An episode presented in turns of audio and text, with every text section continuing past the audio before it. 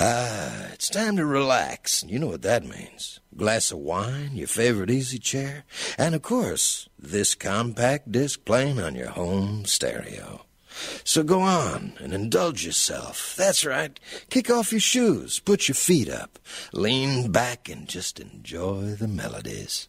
After all, music soothes even the savage beast.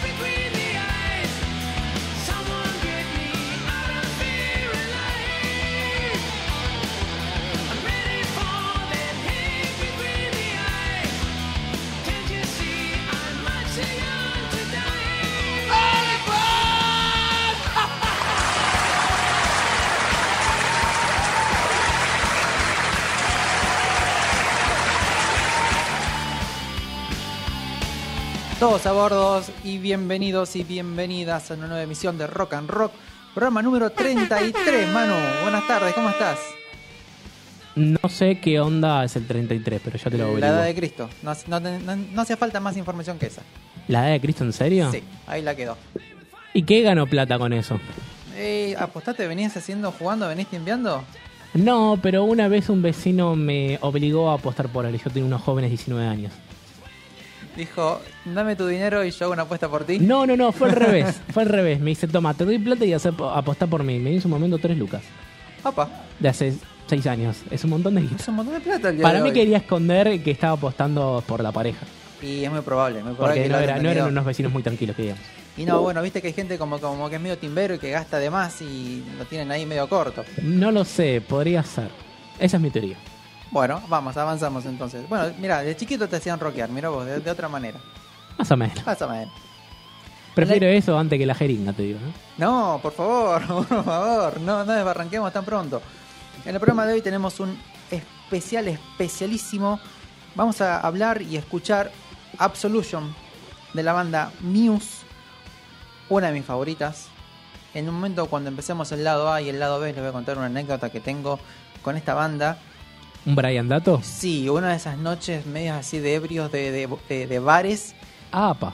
que con unos extranjeros y me acercaron a esta banda y yo dije, ¿qué? Me lo tuvieron que anotar en una servilleta pero no entendía qué me estaban diciendo. O sea que antes de este Brian, monje zen, amante de la yoga y de la comida vegetariana, eras cualquier cosa. Yo te dije, Manu, 10 años laburando en esto porque iba por mal camino, sino entonces uno tiene que ir, quiere seguir rockeando y tiene que empezar a compensar un poquito. Eh, Quiero ver si viste a Jesús hablando de Jesús. No, no, no, no, no he llegado tanto. Si llego a llegar ahí, ¿sabes qué? Ya estoy hecho. Digo, listo, gracias por todo. Te santificamos, te ponemos un Sí, cuadrito acá en la listo, radio. listo, listo. Nos pon- Nos ponemos un bolichito en la esquina. Escúchame. eh, y algo muy lindo de esto es que tuve la, la- la suerte en mi vida de conocer bandas unos 3 o 6 meses, estamos hablando de los 90, no era todo tan masivo, era, si no conocíamos cosas nuevas por las radios, era muy difícil acceder a música nueva. Y bueno, he tenido la oportunidad y la, la- la- esa suerte, ¿no? De conocer bandas tres o seis meses antes que se hicieran recontra, recontra conocidas, donde yo me ponía a buscar en, en- que en ningún YouTube, en, en Torrent y a buscar álbumes y bueno, ¿qué es esto? ¿Y cómo vas? Y qué sé yo, bajar el disco entero. Acá mencionaron al viejo Ares. Sí, que no- usaba el emule. no tanto Ares, mira, yo había enganchado un par de páginas web que estaban muy buenas que un flaquito subía el disco entero, entonces vos tenías que bajarte no temas, sino el disco, no sabías qué venía ahí adentro, era como comprar un disco. Así descubrí muchísimas No, no era bandas. comprar un disco. Porque a la pobre banda no le llegaba un peso de tu disco. Si está en internet, es del mundo, es gratis. Y no vamos a hablar, no vamos a tener esa discusión conceptual. Otro día tendremos que tenerlo. Sí, señor. Así que bueno, prepárense que vamos a empezar ahora con las efemérides y tenemos algunas, eh, lo que sonó antes de empezar el programa justamente fue tema nuevo. Fue tema nuevo de la banda Scorpions, banda que abre siempre nuestros programas hace más de 33 programas, que a propósito pueden estar escuchando en Miss Cloud, Spotify y cualquier cosa, hay un link general. Esta vez sí, Estamos al día. esta vez estamos al día y esta vez hay un link en nuestro Instagram, Rock and Rock Radio, Radio Rock and Rock, no me acuerdo. Rock and Rock Radio, Rock Rock gracias, me Radio. soplan por ahí. Eh, ahí tienen un solo link y pueden abrir a todo. Hay un cafecito que no está habilitado porque me colgué. Pero va a estar, va a estar, prometo que va a estar. Eso fue por exceso de trabajo, porque No creaste una cuenta cuando si ya había la cuenta creada. algo. está muy bien, está muy bien. Y no serás vos y no haces laburo de más, sí, mano, tal cual. Por supuesto. Pero ahí tienen un mezclado y nos pueden seguir también en Twitter que cada vez que subimos programa, Twitter va a alertarlos y le va a decir, ah, subimos programa. Va a ser un pido pido, va a ser Y ruido si no, por nos ahí. escriben por Instagram y nos putean. Sí, así que tam- Donando los platos. también estamos cerrando un poquito ya este año y de a poquito vamos arrimando a fin y tenemos estamos pensando en unas cosas medias macabras para ¿Estás el año que arrimando el viene. bochín? Eh, de a poquito el año que viene se vienen más cosillas. Empezamos, querido. Empezamos nomás. Dale marcha. Arranque.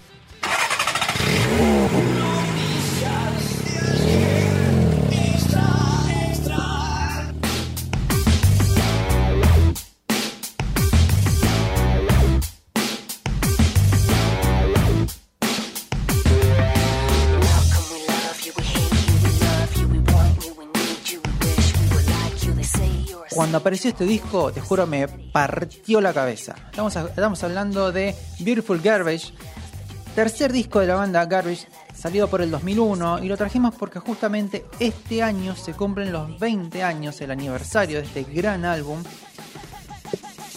El nombre de la banda, una banda, perdón, el nombre del disco viene de otra canción. De una canción que se llama Celebrity Skin de la banda Hole. Después vamos a escuchar en un ratito. Manu dice que sí, el tema lo tenés. Es un tema. ¿Qué carajo es eso? Es un tema re ganchero. Ponelo ahora si querés. Lo tenés ahí nomás.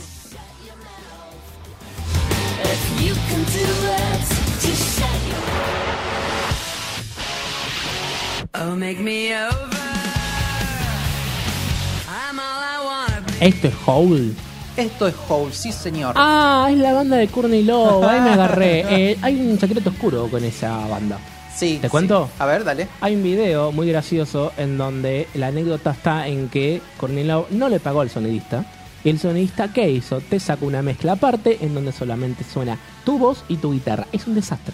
No, mirá. Es un desastre, Le así voy- que- Le boicoteé el proyecto. Claro, es Hole y Courtney Love, no Courtney Love y Hole.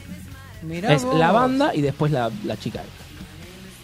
Mirá qué loco. Buen dato, buen dato. Bueno, no, No me vamos a bien, por ahí. claramente, ¿no? bueno, pero este álbum en momento lo vamos a escuchar, lo vamos a traer porque No, está puede ser, que, puede ser que esté bien, bien hecho el álbum. también. Mira, lo tengo marcado porque el, el álbum, la mitad, son todos, está recontra, re bien producido, banda de chicas. Creo que fue el único y mejor momento de la banda Hole, porque después lo que hizo después no sonó, lo que hizo anteriormente sonaba muy mal. Eh, se habían quedado con justamente la parte del grunge, eh, del reviente, y no solamente con la parte de hacer música.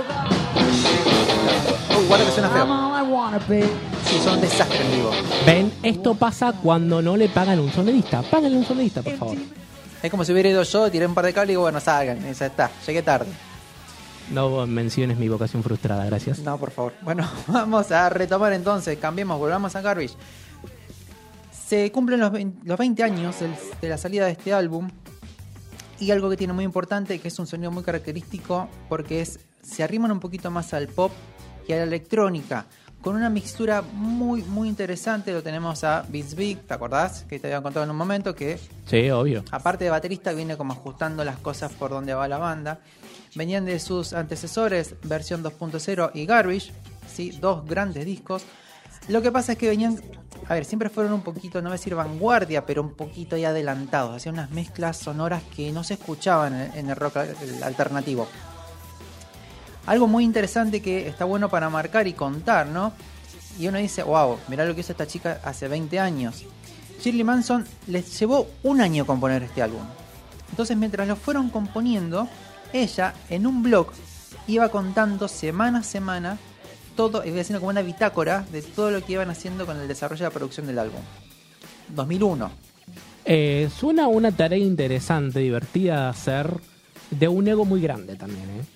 Es decir, Mirá, Para mí pintan que esto lo voy a poder vender de alguna manera. Es que iba apuntado a los fans, o sea, también eh, lo que entendieron, siempre lo que tuvieron los Garbage fue, fueron muy realistas del sonido, de lo que estaban proponiendo y que tenían que con- complementarlo con otras cosas, porque no es una banda que se vendía así de por sí sola. Estamos hablando de bandas con sonidos extraños, con propuestas distintas, entonces tenés que sumarle algo más, una presentación en vivo, hacer estas cositas, entonces como decían, bueno, que queremos vender, vamos a vendernos eh, a nosotros mismos.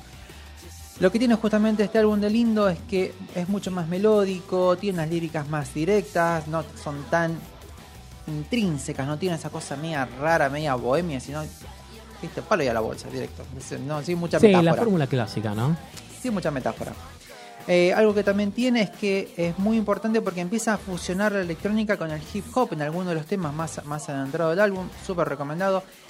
El remix de este álbum está muy bien.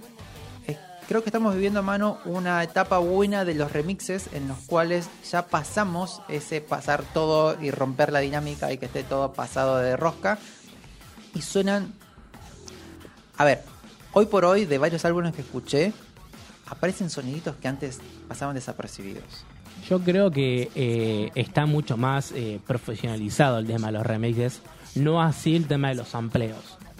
O sea, hay bandas que agarran uno o dos frases sampleadas de otras bandas icónicas, otros riff icónicos, y lo utilizan en una canción y lo hacen un desastre. Hace poco escuché un tema de eh, Vanilla Ice, que hizo el mejor tema, es eh, un sampleo. No, nunca dijo que era un sampleo, o sea, a nivel juicio, no, Uy, esta canción no. es mía, de Under Pressure. No, Yo te lo pongo, es Under Pressure. Qué- Así qué- que, qué nada, datitos. Eh, me parece que. Lo que pasa es que creo que se están como saliendo de esto, de querer copiar y samplear otras cosas para terminar siendo referencial allá, sino haciendo sus propios remixes y sus propios sonidos. Y bueno, hoy estamos hablando de bandas de ahora, decís vos. Sí, sí, sí, sí, sí, yo creo que sí. Es que también tenés la tecnología más próxima, más cerca. Creo que eso en un punto después. Este tema es hermoso, tiene una. una- está bailando del otro lado.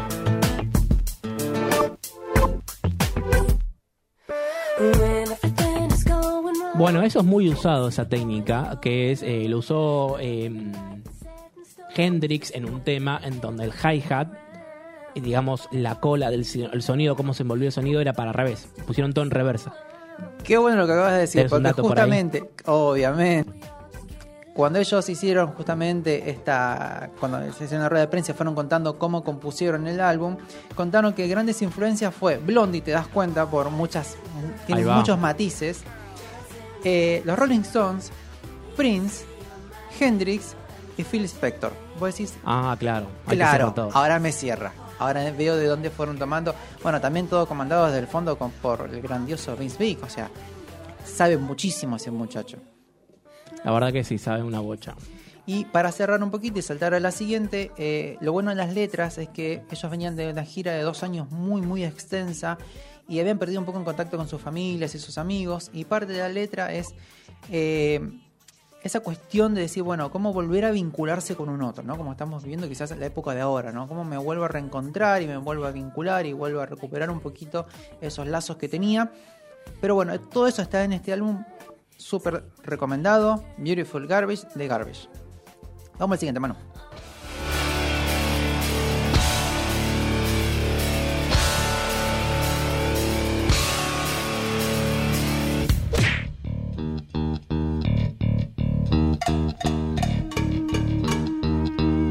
Esas marimbas siempre me descolocaron. A nivel, estoy escuchando un tema de cumbia hasta que empieza el ritmo.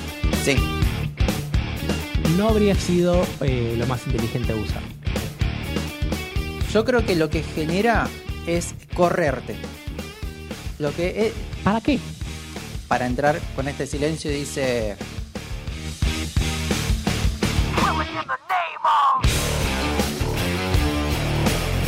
Pero me parece mucho más práctico este silencio que esas marimbas locas. o sea, no. Son recursos, son recursos, Además, hacer. esas marimbas, cambiarlas por unas campanas de un raid, de un, de un instrumento más parecido a esta banda que es una batería, iba mejor. Vamos a escribirle. Reniego de esa marimba. Vamos a escribirle a Zack de Arroyo, vamos a decirle, mira, Manu dice arroba que- Race Against the Machine Este tema es una mierda. Es verdad, Moreno los contesta. Hace poco tuiteó eh, un meme entre Alberto Fernández y Aldino Fernández jugando al Guitar Hero. ¿Quién te dice? ¿Quién te dice eh, que, que te responda? Ahora le escribe.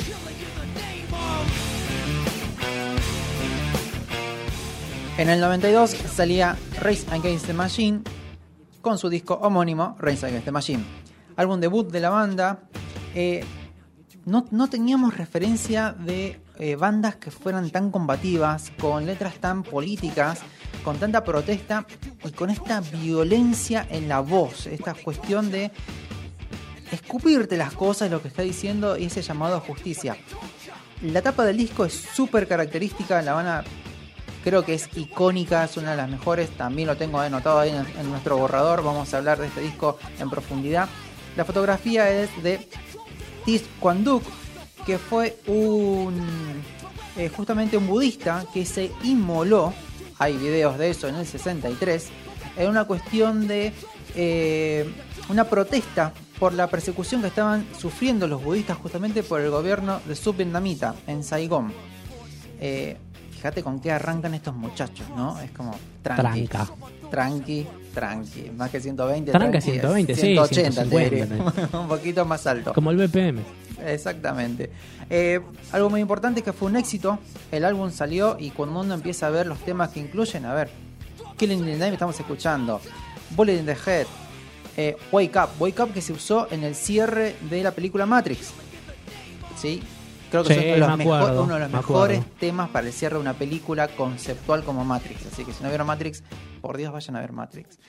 Y Freedom cierra el álbum con un grito que a, a lo Wallace, ¿no? Gritando ese Freedom solo, desgarrador, que está buenísimo. Bueno, es un, es un álbum que no les puede faltar en la discoteca o en sus favoritos de Spotify.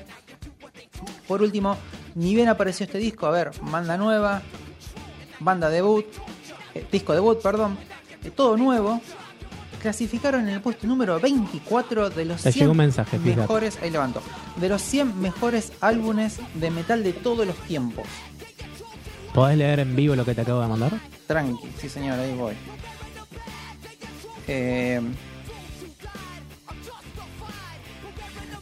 Tom Marelo le pusiste, le escribiste, bueno, que, que sos un cara dura. Dice, las marimbas de Killing the Name no van vieja. Le puso, le tiraste un vieja Sí.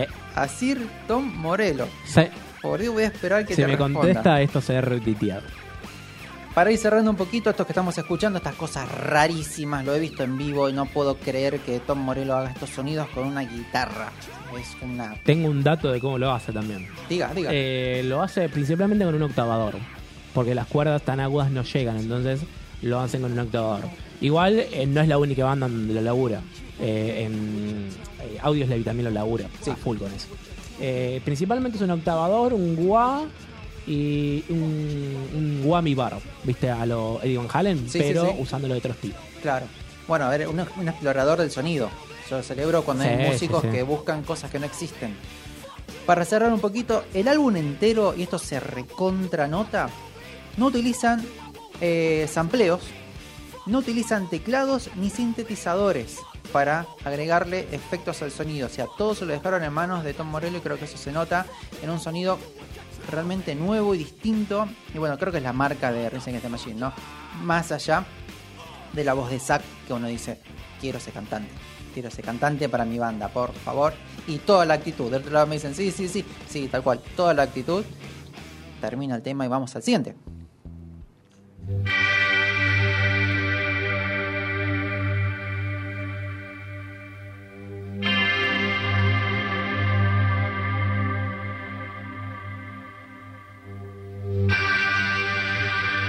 Escucha, escucha. Escucha que vino bajo.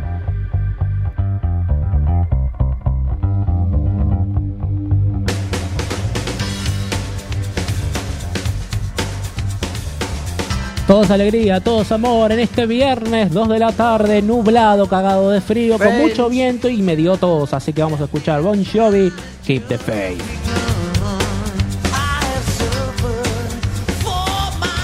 Te queda, ¿eh? ¿Te gustó? Te queda, ¿eh? Sí. Porque tenés ese contraste con la voz de, de. KBL de los Simpsons, estoy para ahí.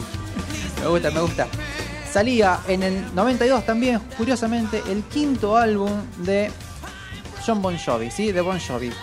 Algo muy importante es que eh, vieron que muchas veces contamos que hay álbumes y hay discos que son eh, marcan un antes y un después en las carreras de los, de los de los músicos y de las bandas. Hay veces tenemos varios discos que marcan un cambio de rumbo. Bueno, este es uno, Keep the Faith. ¿Por qué? Venían de eh, un año un poquito separados. John Bon venía haciendo su, su banda sonora, Blaze of Glory, para la película Young Guns 2. Richie Zambora venía haciendo lo propio, ¿sí? su proyecto solista, y sacó un disco que se llama Stranger is This Town. Y dijeron, che, vamos a hacer, vamos a retomar un poquito las riendas de la banda y lo que estamos haciendo. Echan al productor actual. Muy bien. ¿Quién entra? ¿Quién entra? Un manager. ¿Quién les hace este disco? No, el manager se pone, John Bond se pone la mochila de manager encima. Ah, ok. Así como una, un- dice, bueno, a partir de ahora mando yo. ¿Buen Ok. manager o mal manager? No, que a partir de ahora mando yo no me gusta como manager. Lo que pasa es que a partir de ahora empezó a hacer éxitos. Ah, entonces está bien. Te gusta o no Bon Jovi es otra cosa, esa es otra discusión. Pero a partir Bueno, de si acá viene la plata. empezó a ser exitoso. Venían de los 80 y ¿a quién toma como productor? A Bob Rock. Ah, señor palabras mayores. ¿Viste que Bon Jovi se peleó con, con la eh, presidenta Donald Trump? Y no me acuerdo qué pueblo porque usaron una canción de él para la movida política. Y es muy probable. Es y muy se cagó a probable. putear al punto de que hay un pueblo que está vetado para John Bon Jovi. El No. chabón no quiere ir a tocar Está muy bien. porque muy son pro Trump y, y apoyaron la movida de la canción de, de Bon Jovi. Mal ahí. Sí. Malardo. Y bueno, viste, no, no, no, no todo es perfecto con lo de Rosa en esta vida. Algo muy importante que es que uno dice, pero ¿por qué generó este cambio? Bueno, tuvieron que encerrarse, volvieron a Vancouver, puertas adentro, y dijeron muchachos, tenemos que hacer algo. ¿Por qué? En esto de palabras de, John Bond, ¿no? Dijo, cerramos la puerta e ignoramos lo que había sucedido en nuestro género musical. ¿Por qué? Nirvana nos había pateado en los dientes. Otra vez Nirvana rompiendo las 92, pelotas. 92, papá. O Ah, sea, con razón. aparecieron y dijeron, uh, no tenemos nada que hacer acá. ¿Qué hacemos ahora? Bueno, hay que rockear un Che, como que más. Nirvana le hinchó los huevos a todo el mundo. Fue la, la, la astilla en el zapato de todos. Es que, Manu, cuando, cuando yo, a mí me encanta decir la frase, es, cuando apareció Nirvana, le cerró la puerta en la cara al glam.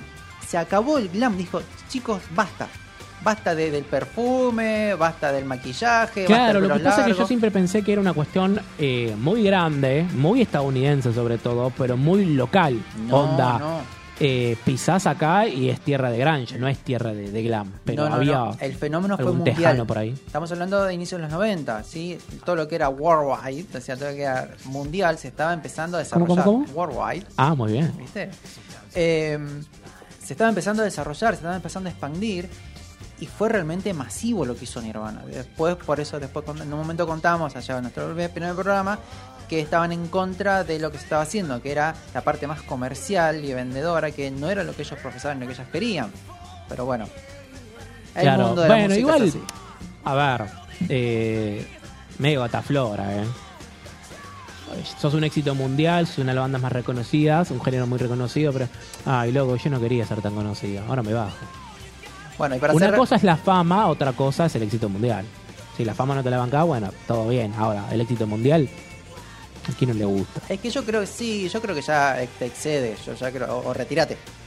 O sea, yo creo que... Salvo que sea la careta del mainstream de Smell Like Teen Spirits, que fue puesta y parodiada en todos lados y habido por haber, entonces capaz de eso quemó un poco la. y la quizás eso te molesta como vos como creador de, de semejante monstruo, en un momento decís, che, Algo como somos más que Smell Like Teen Spirits, ¿eh? hay otro disco además de sí, igual ahí me, me encanta recortar y, traer esa frase que dijo una vez eh, Ma- Marcelo Moura, abrazo ahí a Marcelito Moura, que dice que llega un punto en el cual las canciones empiezan a pertenecer al público. Entonces uno, no- el, el artista no tiene mucho más que hacer. Ya está, hizo el tema. Igual es como una especie de, de responsabilidad compartida, tanto el público como, como el artista mismo. Porque, claro, pero vos pensás si el tema se empieza a deformar o empieza a ir para donde vos no querés. Y vos más que decir, che, mirá, lo compuse con esta idea, o la cuestión fue esta, o la intención fue otra, no puedes hacer mucho más. Ya te la, la- el, el- el- lo pop te lo lleva para donde ellos consideren y quieran. Claro, lo último que tenía que decir que toda esta información la van a encontrar en el primer capítulo del podcast de Rock and Rock que está en Spotify y Mixcloud. Chau. Me gustó el gancho. Bueno, eh, bueno, justamente para cerrar un poquito, dice que bueno, que el éxito de este disco, que la verdad es un muy buen disco, es popero, obviamente, ¿no? Tenemos la voz ahí, si les gusta Bon Jovi les va a gustar, tiene dos power ballads ahí en el medio, recontra empalagoso, Es medio goma. El señor. goma, Es medio goma. Re Hoy goma. hablaron sobre que Scorpions eh, también era una banda goma. Sí. Como que fue una banda muy balada goma. Después resurgió con. Tuvo con la dos momentos. Eh, Scorpions, por eso me gusta tanto la banda. Tuvo sus inicios que Hablando era de una banda que está muy parecida a la par de John Bon Jovi. Que f- el tema fue así con, con Scorpions. Al comienzo era hard rock, pero de pura cepa. Eran duros, pero como el cuero que no cede. Así era durísima. Vino el glam, vino toda esta movida Bon Jovi. Dijeron, che, va por acá. eh, fama, chicas en su momento, estamos hablando de mediados de los 80. Hay que vender, vamos por ese lado. Y se hizo todo como chi- chirloso. Escucha, escucha, escucha. Todo está bien, todo está maravillosamente bien en este viernes nublado, viernes 05 del 11 del 2021. A ver si el 2022 cambia. ¿A dónde nos vamos Te voy a decir una cosa para cerrar ya. Ok, El- las fanáticas, porque más fanáticas que, que fanáticos, igual cuando estuve laburando en el recital de Bon Jovi, laburé como, laburaba de socorrista. La cantidad de tipos que tenían que sacar, que eran unos ursos así, no sabes. ¿tenés una bibliografía de anécdotas y cosas? Tengo muchos Es- es recitales. excelente. encima. Sí, obvio. Es Y excelente. me voy acordando según mis neuronas quieran. Necesito. Uy, eso está muy mal. Necesito un cuadro sinóptico. Hay que tener una pizarra. Oh, me haces elaborar. Bueno, puede ser, tengo que ir anotando. Vamos al siguiente. Porque siempre en este viernes va a sonar Ramones, Ramones, Eshima dice punk. Rocker, ahí va.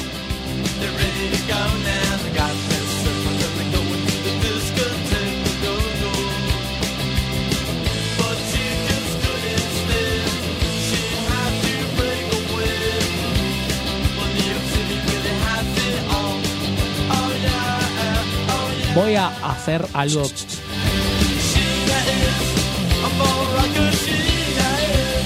Voy a googlear algo en paz de que espero que no rompa el programa. Ok. Me dijeron que hay una canción cumbia llamado ¿Cómo se llama? La China es cumbia en chelo. La China con el chelo, lo he escuchado. Ay, sí. Dios mío. Quiero escuchar eso en este momento. Mientras tanto hablamos. Muy bien, te voy contando. En el 77 salía Rocket to Rusia de Los Ramones, su tercer trabajo, su tercer álbum. Y está muy importante, eh, está muy importante, es muy importante marcar que en el verano del no- 77 eh, fue, podemos decir, el punto máximo de lo que fue el punk, porque claro, todas las banditas de punk podían firmar contrato con algún tipo de discográfica, con algún tipo de, de, de alguien que les ayudara a grabar su primer disco, su primer trabajo. También marcaron en cierto punto este álbum que si bien es favorito de Johnny Ramón, es, muy lindo, es muy ameno, un disco corto, de no debe pasar los 40 minutos. ¿Te parece con los Ramones? Y bueno, pero después empezaron a hacer más temas. Se rescataron y dijeron, bueno, metamos Claro, más temas. Es como, no, no son temas más largos. Son, son- en vez de 12 temas, son 18. Claro, ¿entendés? Después lo entendieron y dijeron, che, me va a quedar mitad de espacio del CD sin hacer. ¿Cuántas canciones tienen los Ramones? Uf, infinitas. Muchísimas, muchas, muchísimas. Deben rondar las 300, te diría.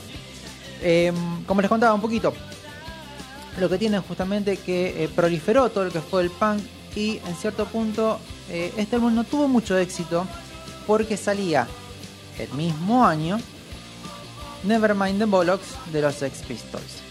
Algo con lo que ellos se quejan es que eh, los Pistols lo que hicieron fue cambiaron la imagen del punk de lo que se venía generando. Recordemos que el punk se estaba gestando desde el 74, 75, venía creciendo de a poco. Y lo que hicieron los Pistols fue romperlo todo, inclusive el punk en su momento. Gracias a Dios, al universo y a las musas de la música, no duraron mucho más. Y estas bandas como los Ramones y varias bandas más que hacían punk pudieron proliferar y pudieron continuar sus trabajos haciendo algo más ameno, más lindo, más divertido.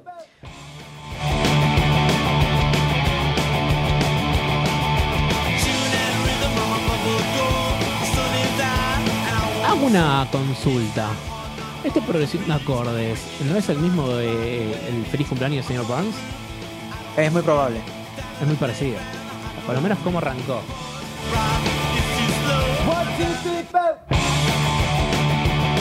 Happy birthday to you. Después cambia, Happy ¿es verdad? Sí. Sí, sí, sí, tal cual, tal cual. Bueno, a ver, estamos hablando de Johnny Ramón. La característica no era justamente cuántos acordes ponían un tema, sino la velocidad y lo que vos decís justamente, Manu, la progresión. El cambio. El cambio y mantenerse, mantener el ritmo, la energía que transmiten. Algo muy importante de este disco es que es el último álbum en el cual eh, trabaja, graba Tommy Ramón en la batería, después viene Marky. Tommy Ramón lo que hace es, se pasa lo que es la producción. ¿sí? Dice, che, esto es mucho para mí, la verdad que me hincha la guinda estar acá en, vivo, tocar todo el tiempo. Me pasó a producir los muchachos. Para cerrar, algo muy lindo que tienen los Ramones es esta frescura del punk. Uno dice, che, pero suena lindo, son acordes abiertos, son como luminosos, más allá de todo. Bueno, hay mucha influencia de lo que fue el surf rock, ¿no? El surf rock y el punk surf también que se llama. Que es todo de la costa oeste. El pan californiano. El pan californiano, exactamente. Que es muchísimo más lindo, no es tan oscuro, por decirlo, como lo que es la costa este de Estados Unidos, que es todo Es más más... bailable, es más. Es alegre. Sí, es A alegre. ver, tenés playa, sol, eh, gente linda y Mucho San Diego por ahí, ¿eh? eh, claro, está todo bien ahí, Santa Mónica también, todos esos lugares son re lindos. Una de las fotos, Anaheim, de donde salieron los No Doubt, o sea, son lugares son re lindos. Vamos a la Es lo última. comparable a nuestro Mar del Plata. No, por favor, dale, vamos al siguiente.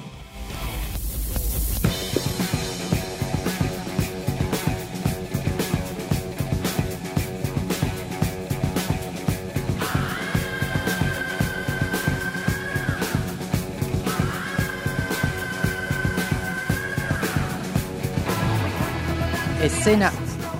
Ahora les voy a contar la historia de este tema. Van a decir, ahora lo entiendo porque lo, lo relata así, cuenta así.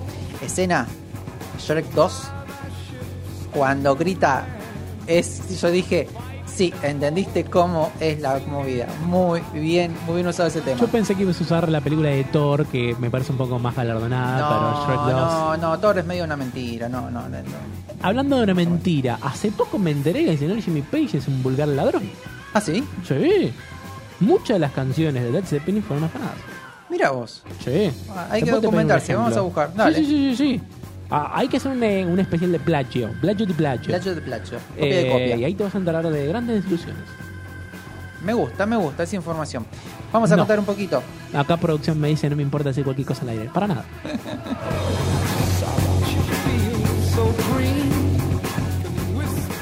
¿Por qué lo canta así, Sir Robert Plant? Esa, esa voz así histriónica, furiosa y seductora, todo junto, todo junto en este muchacho. Ni hablar cuando tocaba en vivo, cuando lo veía decía,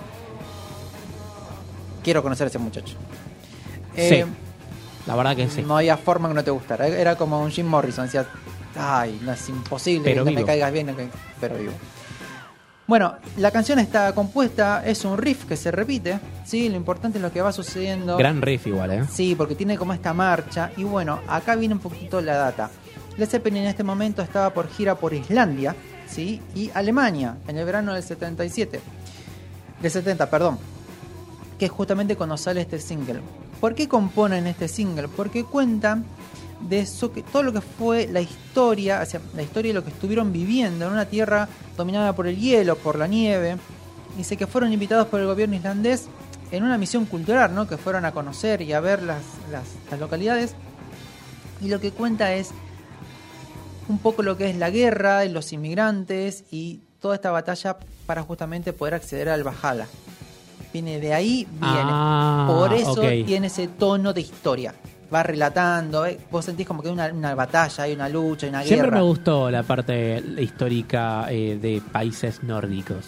Es, es interesante. fascinante. La Vos sos muy fan de eso, ¿no? Sí, porque es completamente distinto a todo lo que conocemos en Occidente, te puedo llegar a decir. Es muy distinto a lo que es la... Sí, pero también es muy distinto lo que es Oriente.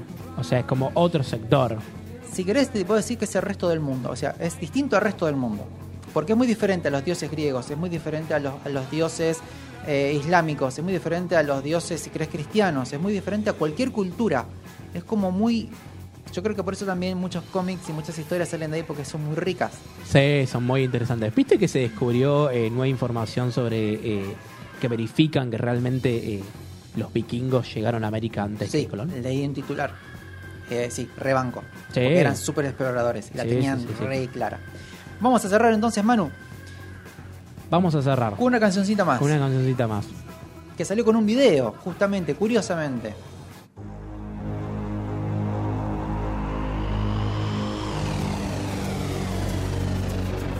Si te digo, lo junto. Ozzy. Me gusta la animación, ¿eh? Ozzy y Lemmy juntos. ¿Qué puede salir? ¿Qué puede salir? ¿Tenés detalles de quién lo hizo? No, tanta información no, me la pasaron hace poquito. Mira, vamos a disfrutar entonces.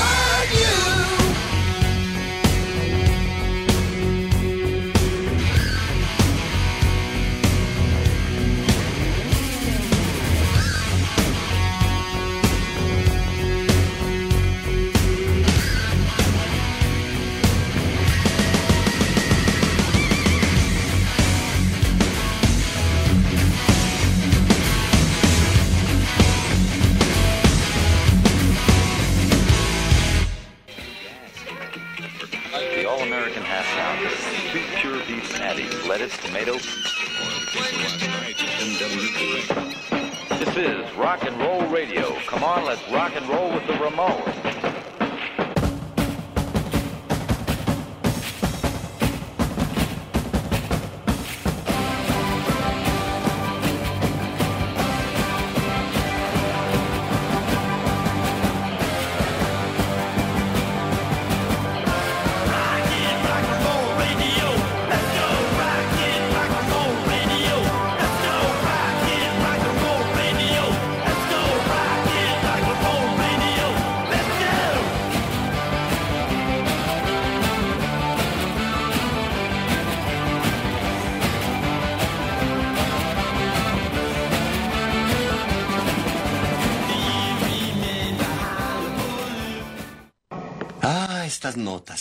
Mis tensos nervios. Quiero decir que esta fiesta es un bodrio. Sí, vayan al demonio, Springfield. Uno, dos, tres, cuatro.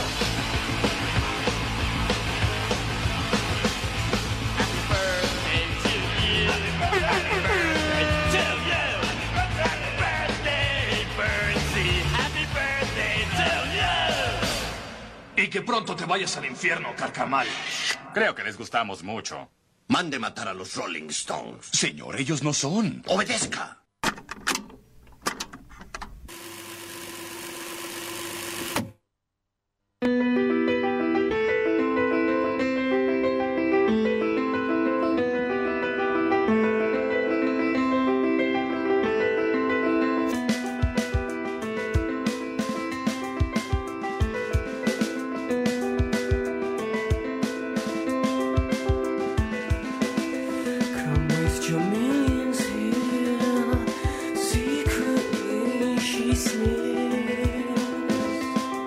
Imposible no detenerse y prestar atención a lo que está sucediendo. Es algo que sucede con, con Muse cada vez que uno pone play a cualquiera de sus temas, ¿no?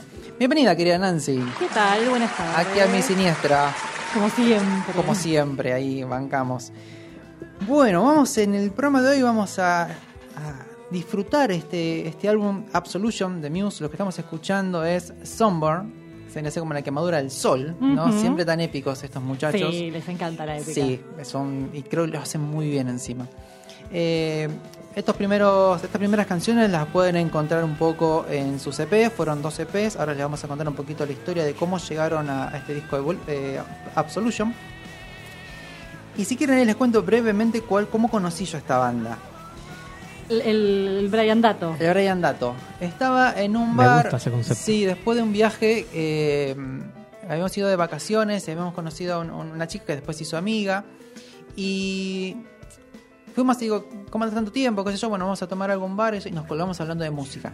Bien. Para variar. O sea, Claro, sí, sí. No, no me suena extraño, no me Amigo sorprende. barra amiga mía, casi lo que más hablamos es de música. Entonces, hablando de bandas y qué sé yo, qué sé cuánto, bueno, pasaba la cerveza, pasaba la cerveza, seguíamos cada vez, viste, más eufóricos. No, porque tal banda, viste, Ah. es como que se te suelta la lengua y empezás como a recordar cosas y a hacer conexiones raras. En la mesa de al lado habían dos muchachos. En un momento aparece, eh, imagínate, bar, viste, hablas medio a los gritos. Sí, cada vez hablas más a los gritos aparte, generalmente, ¿no? Sí, señorita. Entonces, veníamos así, papá, papá, papá. Y en un momento, uno de los, de los chicos dice, en inglés, ¿no? Mm. Ese inglés, viste, medio patinado, ¿no? Sí. eh, estás hablando de, de- de música. Te escuché que mencionaste, no fue Muse, no me acuerdo, no me acuerdo qué banda. De, me dice, y se arrimaron. Típico de bar de esos momentos, ¿no? Juntaron mesa y empezaron. Tan prepandémico, tan prepandémico. Nos miramos con mi amiga y dijimos, bueno, sí, y empezamos a hablar. Buenísimo. Era un danés y un finés. Ah, ok. Bueno. Obviamente, la lengua que nos unía, lo que podíamos hacer en inglés. Conversando, conversando, conversando, y en un momento me dice, tenés que escuchar Muse. Mira, Porque empezamos a hablar de bandas, de temas, de qué sé yo, qué sé cuándo, analizando un poquito algunas canciones. claro, dijo esto te tiene que gustar. Digo, ¿qué? Le digo, Muse, no te entiendo. ¿De qué me estás ¿Cómo? ¿Que cuándo? me lo anotó en una servilleta. Y dije, ah, ok. Y me lo guardé, obviamente, el otro día, llegué a casa, googleé, empecé a buscar. Y ahí los conocí a estos muchachos. Mira. Y me Decime que tenés la servilleta enmarcada. No, ¿para qué la voy a guardar? Llena de ketchup. No Para. te la firmó uno de Muse. Vos sabés que no guardo eh, ¿cómo se llama? Autógrafos. No Memorabilia. Después te voy a contar una historia sobre cierto eh, rockero argentino que me firmó algo y yo malévolo lo vendí en Mercado Libre Qué por feo 25 mil eso. pesos y el tipo se empezó a firmar de todo. Mira vos. Y Mirá ahora qué feo eso levantó que un año imposible de levantar firmando cositas. Mira vos. Bueno, muy bien, muy bien ahí. Linda Entonces, la idea de negocio, ¿no? Claro. vamos a contarles un poquito la historia de Muse. Muse se forma allá por el 90-92 por Matt Bellamy, el frontman, vamos a decirle, de la banda.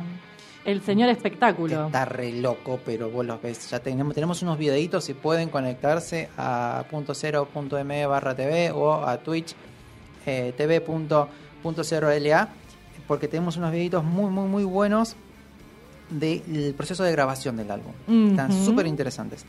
Entonces, como les contaba, Matt Bellamy tenía una banda que se llamaba Carnage Mayhem y Dominic Howard Ya tenía- era épico. ya era época. Sí, ya arrancaban por ahí. Dominic Howard tenía otra banda que se llamaba Gothic Plague. Ya era épico también. Tranqui. Bueno, cuestión que eran compañeros del colegio. Y para el 92, Matt se muda a la banda de Dominic porque la consideraba más cool.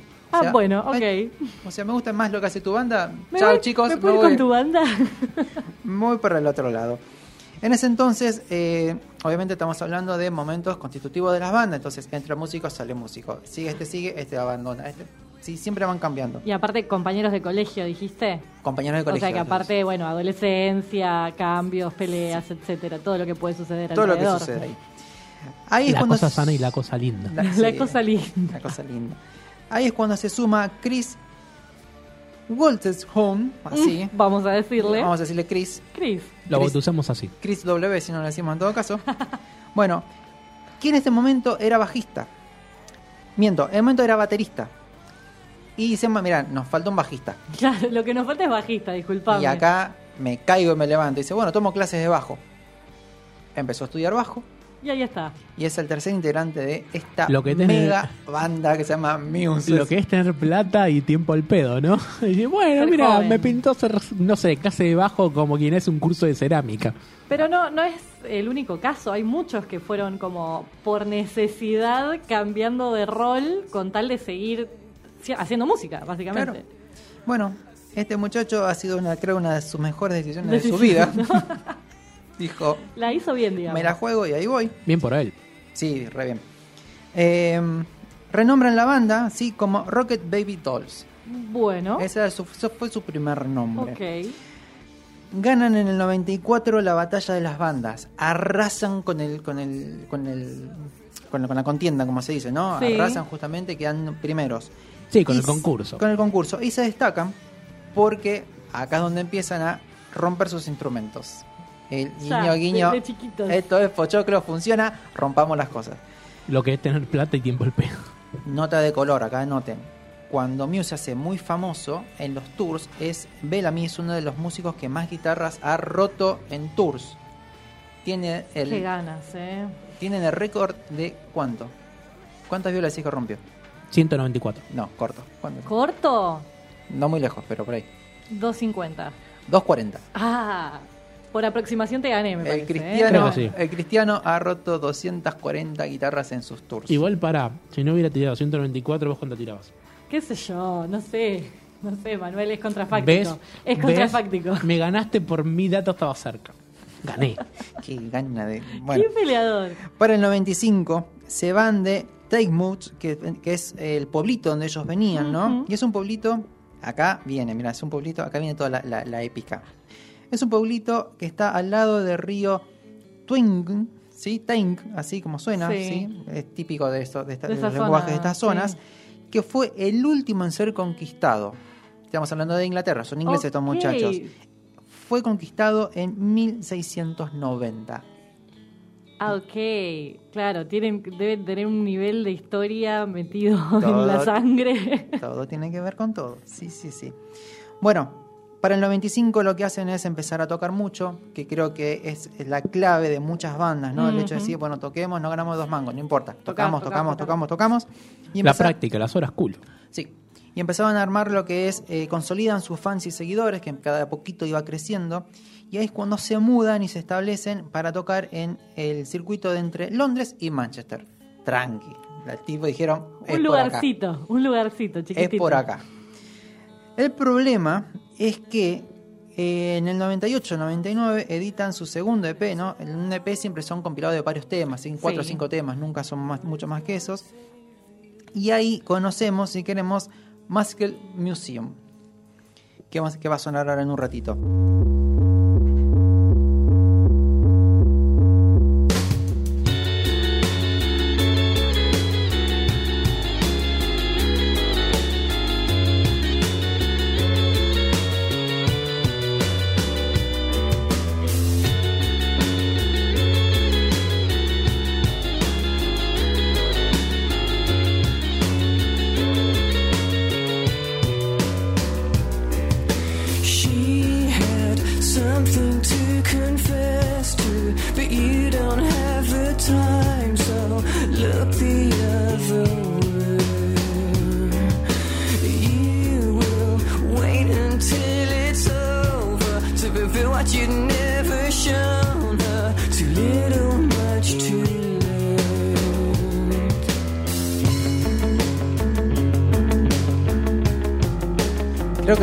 Ya está establecida, ¿no? Sí, pero ese principio me sonó, me sonó muy distinto, me sonó más, más arriba del. Sí, desde ya, desde ya. Lo que tienen justamente es, eh, juegan con introducciones a los temas, después la voz. Eh, tiene este latiguillo de la voz de aspirarla cuando empieza a cantar, sí. Entonces le da como más dramatismo a lo que hace. sí.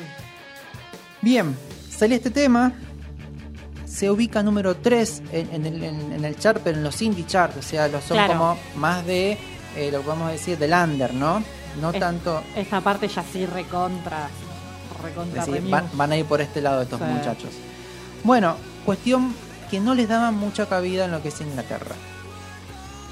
No les estaban dando espacio y los muchachos seguían. Los descubre un muchacho que se llama Steve Lemack, Ajá, que era un DJ de una radio. Bien. Y ahí es cuando celebro a los DJs de las radios que se ponen un poco rebelde. Que Esos no, que dicen, voy a pasar esto que a mí me gustó. no, pero esto es lo que dice la discográfica que hay que vender. No, Voy a pasar esto que a mí me gustó. escuchen esa ¿Está bien banda. que sigue siendo eso? Sí, obvio. Sello claro. discográfico que te dicen tenemos estas canciones y no puedes pasar otra cosa. Y si pasas algo de otra cosa, se pudre todo. Sí, sí, sí. Es una pena porque así lo que lo único que hacen es sesgar y no dan oportunidad a estas bandas que van apareciendo. Bueno, también aparece una nota en la revista eh, En Me, ¿sí? que es una revista de, de música.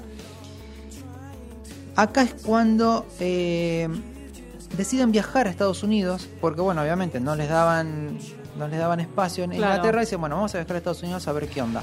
Viajan a Estados Unidos y participan del Gustock 99. Ah, mira.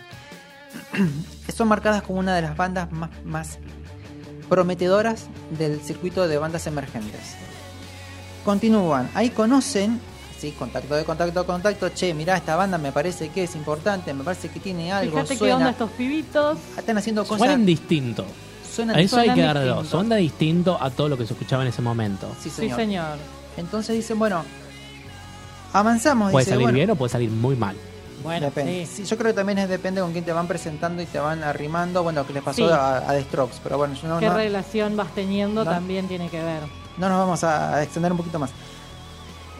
Contacto, contacto, contacto, llegan a conocerse con el vicepresidente de Columbia Records. Tranca. Tranqui. Pegaron contactitos.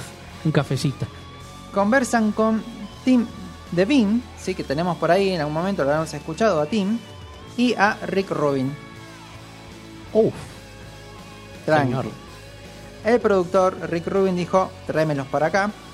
Forman una... eh, que, que eso fue- para mí esto es una jugada magistral. Todo lo empiezan a manejar a través de una empresa que más o menos ellos forman, que se llama Taste Media. Ok. ¿Qué hace Taste Media? Empieza a negociar con distintas discográficas para editar sus trabajos en distintas partes de los continentes. Ah, la hicieron muy bien de entrada. Magistral. Los tipos tienen total, casi total control, sí, de sus no, la carreras. hicieron muy bien. Dijeron, ok, ¿quieren un disco, una discográfica acá para distribuir acá? Listo, hablen con estos muchachos. Y estamos hablando de fines de los 90. Fin de los 90. Muy bien Entonces, pensado. su casa matriz, por así decirlo, Claro. negocia con distintas discográficas. Entonces, eso hace que ellos puedan publicar sin tantas limitantes en distintas, en distintas partes del mundo. Claro, poder, poder centralizar ellos su propio trabajo. Un gol. Ya para el 99 tenemos una canción que se llama Showbiz. Encima, mirá, Showbiz, ¿no?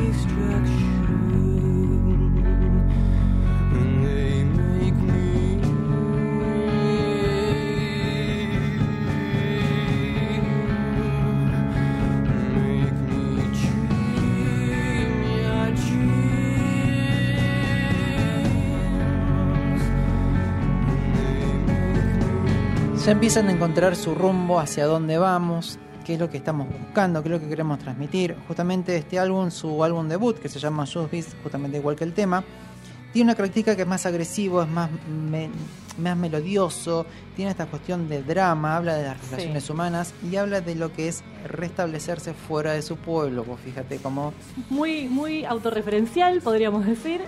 sí señorita, así es. Este álbum lo lleva a empezar a girar nada más y nada menos y nada más que con los Chili Peppers Tranca. Apa. y Foo Fighters. Ah, Ah, bueno, listo, chao. Bien, vos. Los pibitos arrancaron como querían. Para el 2001 sacan su segundo álbum, sí. Tengo una pregunta. Eh, ¿El ego por encima, por arriba? ¿Cómo estábamos esto? Mira, Me yo- gusta mucho ver la personalidad de los músicos. Mira, yo creo que de todo lo que estuve viendo hasta ahora, eh, los veo como muy auténticos. Para mí los, eh, los, los- los dos front están locos. Son artistas Están y saben locos, eso es verdad. y saben una barbaridad de música. Tiene cara de creído igual el, el frontman. Vamos a hacer... Es medio Hablo carilindo. desde la cara, nada Es- más. Para mí tiene una cara de creidito. Es que es muy difícil que, que no, que no te lleve un poco el ego si sos tan grosso. A eso iba. Es porque, de- difícil. de- a ver, terminaste tocando con los Red Hot y los Foo Fighters. Con el, tu primer disco, Claro. tranqui, claro. Pero, no, eh, pero, no David se, Grohl. pero no se la creyeron ahí. porque Igual no se, eso, ese es el punto. No se quedaron ahí. Y de hecho están haciendo cosas muy locas ahora, que ya O nos sea, vamos a enterar. Todavía no, No, llegamos, no, no. todavía no llegamos al álbum que vamos, nos falta. A ver, 2001 sacaban Origin of Symmetry, que no lo vamos a analizar ahora, lo vamos a dejar para. A ver, casi todos los discos de Muse son para hacer un programa especial porque son un viaje todos. Pero la ruleta salió para otro lado. Salió por otro claro, lado. exacto. En el 2001 ya eh, se ve más la búsqueda de sonidos y se ve la influencia de Tom Morello. Hola Tom, te lo voy a escribir Mirá. después. Me va a contestar. Que te va me responda el tweet. Voy a ver si me respondió. influencia de Hendrix también. Y algo muy importante es que ya empiezan a meter lo que es un piano con ese sonido más a romanticismo. Por No eso ese, piano. No te ofendas, dale, dale Dale, tiempo. Tomás, ¿qué estás haciendo? No está tomando mate eh, ahí en la reposera haciendo. Está leyendo noticias para que para, para poder hacer nuevos temas de protesta. Está viendo con quién indignarse. Claro. Bueno, empiezan a explorar con lo que son órganos de iglesia, con melotrones, con Sí. huesos de animales. Ya se empieza a notar el falsete en la voz. ¿no? Sí. Eh, ¿Qué más tienen? Empiezan a agrandar lo que es el kit de batería, empiezan a probar con efectos y riffs. Algo que marca mucho, que a mí me parece que es, por eso en cierto punto nos gusta ese piano, es porque indirectamente y sin querer nos referencia a esos sonidos de los pianos de Tchaikovsky. Bueno, vos decís. Escuchá a Tchaikovsky y vas a Estas decir... palabras mayores, te diría. ¿eh? Mirá lo que está diciendo este jugando, tipo, ¿eh? Escuchá un par de obras de Tchaikovsky y vas a decir, ah, ese timbre de piano fuiste a buscar. Ah, bueno, bien. Bien. El concepto de buscar un sonido o, o- o canción o timbre de un instrumento eh, es algo bastante utilizado igual, no me Sí, extrañaría. sí, sí. Pero vos decís que de, de ahí viene la cosa. Sí. Bueno. A ver, lo- los Beatles hacían muchísimo eso. Sí, sí, sí, sí. muchísimo por eso. Buscaban. Sí, sí, sí, pero de ese artista particularmente. Eso es lo que me llama la atención. Eh, yo lo que, todo lo que estuve leyendo, estuve viendo, son buscadores de sonido estos muchachos. Sí, empezaron a investigar huesos y cosas y, y otros instrumentos. Claramente les interesa. Entonces, para, para ir empezando eh, y entrar en este disco, antes de escuchar lo que es la intro y el segundo tema, que se llama Apocalypse Please, vamos a ver un videito en el cual vamos a ver cómo empiezan a grabar esta parte.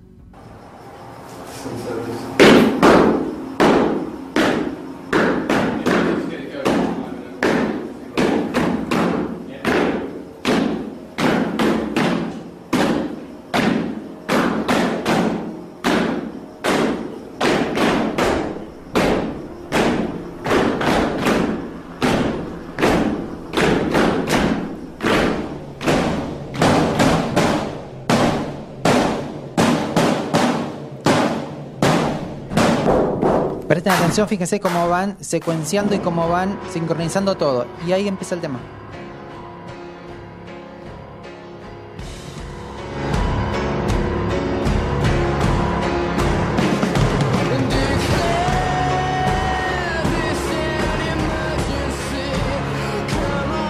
¿Estaban en una pileta? Está en una pileta. Antes de poner el segundo tema, que es Apocalypse Now, lo escuchamos entero, ¿Cómo va? te cuento un poquito porque. Mira esa parte.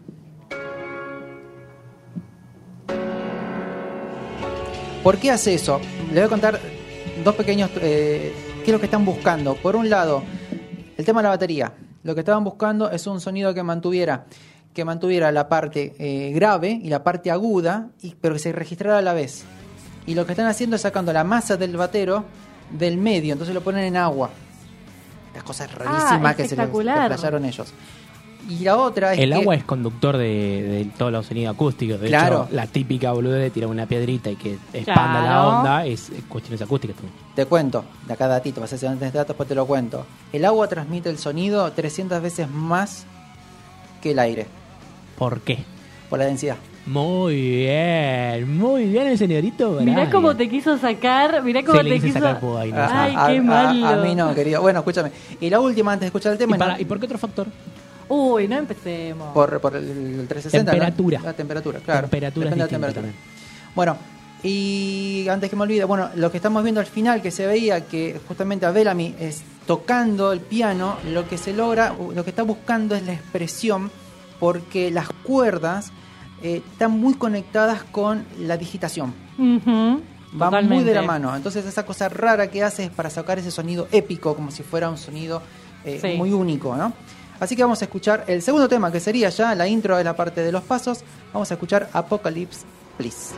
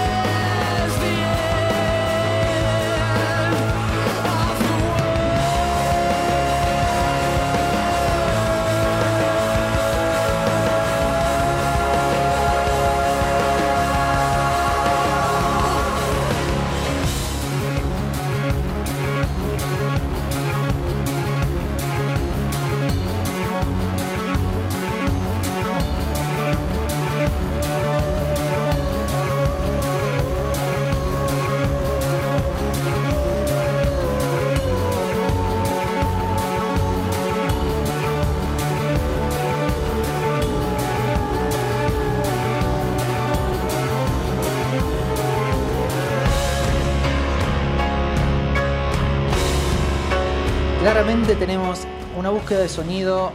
Creo que es una de las mejores bandas que mezclan los samples, los sintetizadores, porque no están en todo el tema, están en un momento, generan clima, generan espacios y nada, es un súper disfrute. Saben generar mucho clima. Sí. Eso es notorio. Arrancan con Apocalypse Please, justamente, y la letra está hablada en estos fanáticos religiosos que están esperando todo el tiempo el apocalipsis. Fantástico.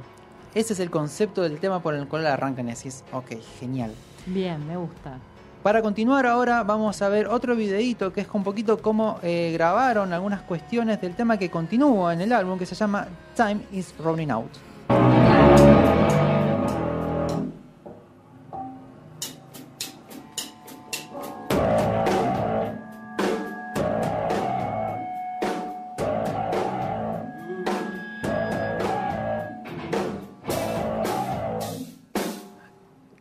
Se equivocó, entró mal, iba de vuelta.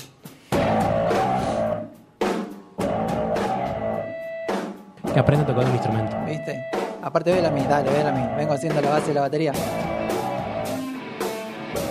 Sigue un fantasma y me quedé todo. No, no, tranquilo, tranquilo. Es la edición. Sí, si pueden ver lo que estamos comentando justamente es. Fíjense cómo va evolucionando el sonido, cómo van mezclando.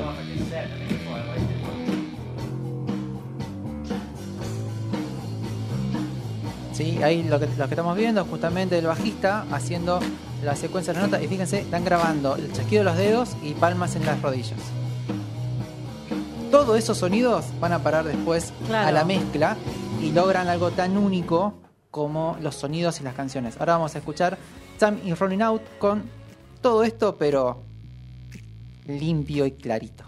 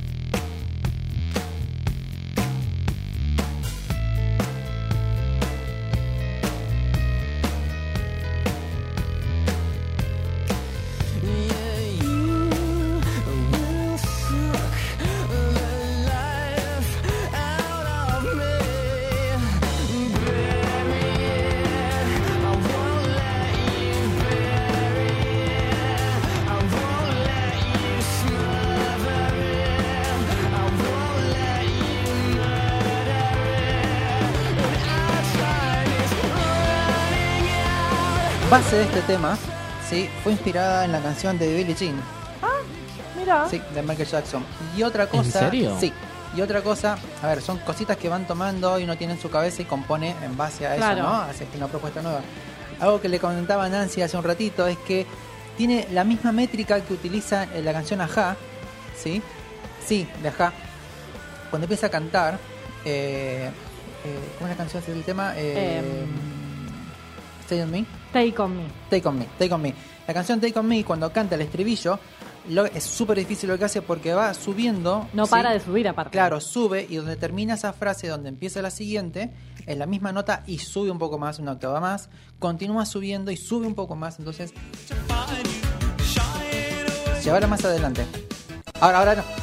No, más atrás. Más atrás. Espera, ahí.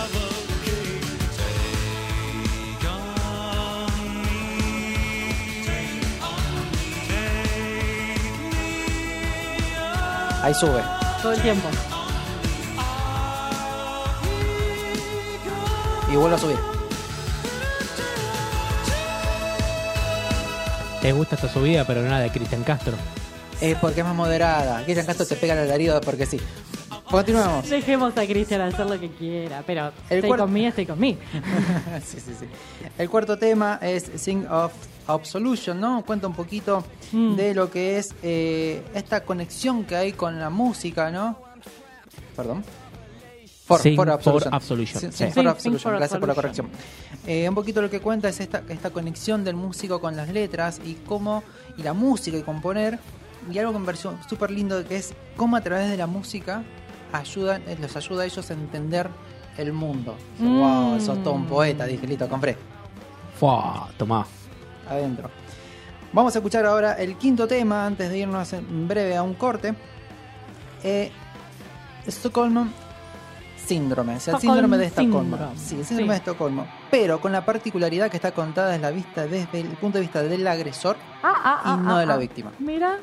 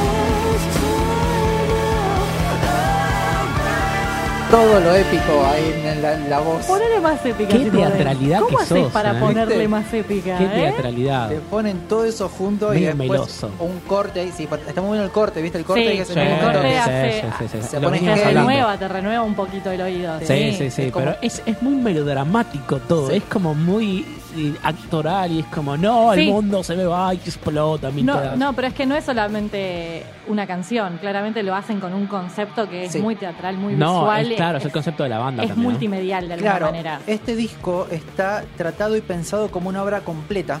Y son esos discos que se hay que escucharlos Sí, enteros. sí, sí, sí. Ahora, eh, después del tema que sigue con el que vamos a cerrar, viene un interludio. Que cuando llega a la mitad descansen y vuelvan, ¿no? Y volvemos con más, con más canciones. Nancy, vas a contar algo del síndrome. Sí, si querés. Manuel, ¿vos sabés lo que es el síndrome de Estocolmo? Por supuesto que sí. ¿Dónde nace? ¿En Estocolmo? Nancy, por favor. Nace en Suecia.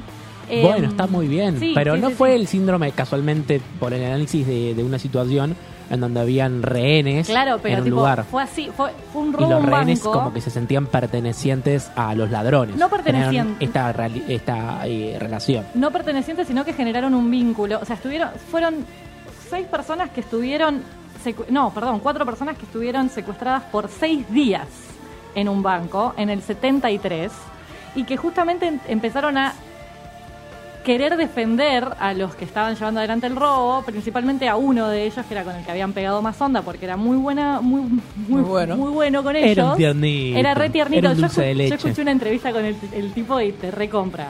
Olvídate. Pero, mm, o sea, estuvieron Qué en, macabro todo. estuvieron eh, encerrados como en la bóveda de un banco, ¿entendés? Por seis días. Y hasta incluso, o sea, no solo los querían defender, sino que incluso eh, hablando por teléfono con el primer ministro, con Olof Palme, el primer ministro de ese momento, una de las rehenes dijo que ella confiaba plenamente en sus secuestradores y que tenía más miedo de que le pegue un tiro a la policía en un enfrentamiento que los que estaban robando el banco. A ese nivel. ¿Vos decís? Te lo estoy diciendo. Divino. No, digo, digo, vos decís que vale. O sea, es el vos decís a la persona. Ellos fueron, Ah, ellos ¿vos le después quedaron, ellos después quedaron presos porque los terminan capturando y varios de los eh, secuestrados los siguieron visitando en prisión durante un montón de años. Le llevan los puchos, qué genio. Sí, sí, literal. Hay un capítulo de Los Simpsons, creo que te retrata eso, de los nuevitos, que es Marge Ah, con, ya no sé. con un eh, eh, secuestrador, digamos, eh, que la termina llevando a una especie de parque de diversiones, pero nada, empatiza mucho con esto, con las decisiones, ver, con la vida trágica que tuvo. Sin ir más lejos, la fafafa de papel. Ah, ¿sí? claro, juega con eso, roba, ¿no? juega justamente con eso. O sea, roba toda una temporada Ah, con eso. ah, ok, ok. Sí, porque es malísima, pero no importa. No, no, no, no, la ca vos te referís a la casa de papel. Ay, Dios mío, Claro, momento, pero este lo- lo- que está diciendo. Lo tomó como directamente la fafafa de papel porque, bueno, es eso, ¿no? Sí, sí, sí. De hecho, te iba a decir, es como medio eh, el argumento de la casa de papel, ¿no? El ar- Mal mira, hecho. Para, para ir cerrando ya y no extendernos mucho, la Sí, casa claro. de papel se hubiera bancado mucho la historia como un corto, una historia corta, un cuento corto. Es bueno el concepto, pero es insostenible en el tiempo. Sí, sí, sí, me parece que le fue la mano. Bueno, es, es el típico estiremos el argumento hasta que no puedes más. Exprimir cada centavo. Es no saber cuándo tenés que cortar. Sí. Volvamos. Para cerrar vamos a ver un videito en el cual se ve justamente esta búsqueda del sonido. Lo que van a ver es un muchacho tocando un hand drum, un instrumento que es hermoso. Si les gusta un poquito, vayan a buscar una banda que se llama Hand Massive, una locura. Y pegadito eso vamos a escuchar el tema Falling Away From You y nos vamos al corte y quédense que empezamos el lado B con la segunda parte de este tremendo disco. And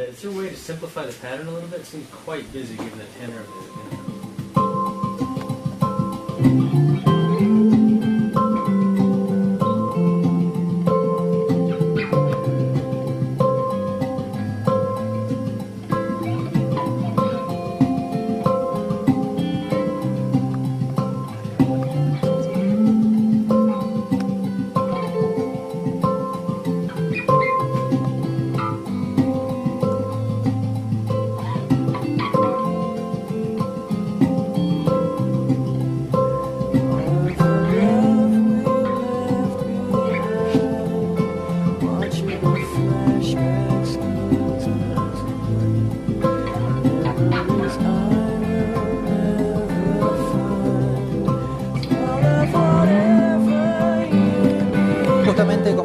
llegando ya previo al interludio, es la última canción que podemos decir de este lado y fíjense termina con una baladita, ¿no? Empieza a bajar, bajamos la decibeles, toda esa furia que teníamos, bueno, nos tranquilizamos, nos preparamos para el corte, para el interludio y vamos a escuchar antes de pasar al lado B, Falling Away From You.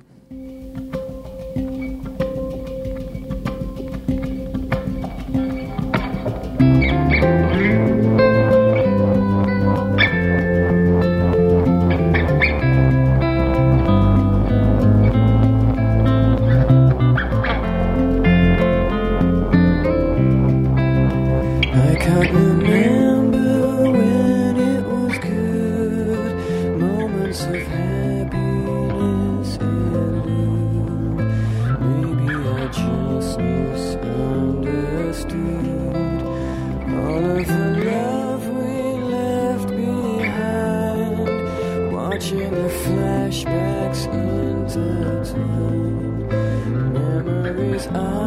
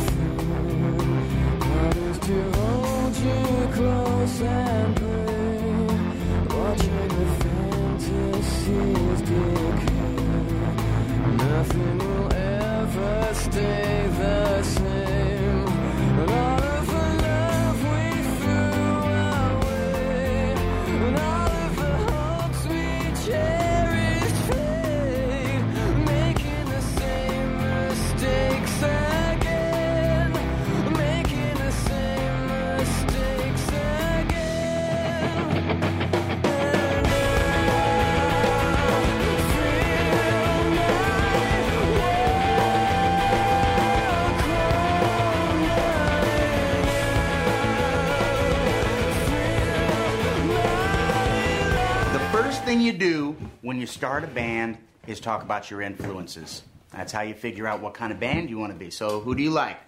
Blondie. Christina Aguilera. Who? No. Come on. What? You, shortstop. Puff Daddy. Wrong. Billy. Liza Minnelli? What are you, you guys?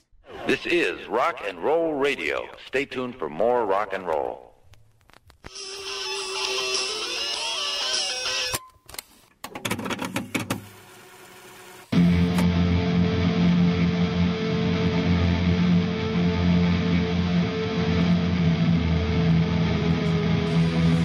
Bueno, giramos el disco, giramos el cassette, ponemos play, tenemos este interludio, ¿no? Que es un instrumental de unos 37 segundos aproximadamente.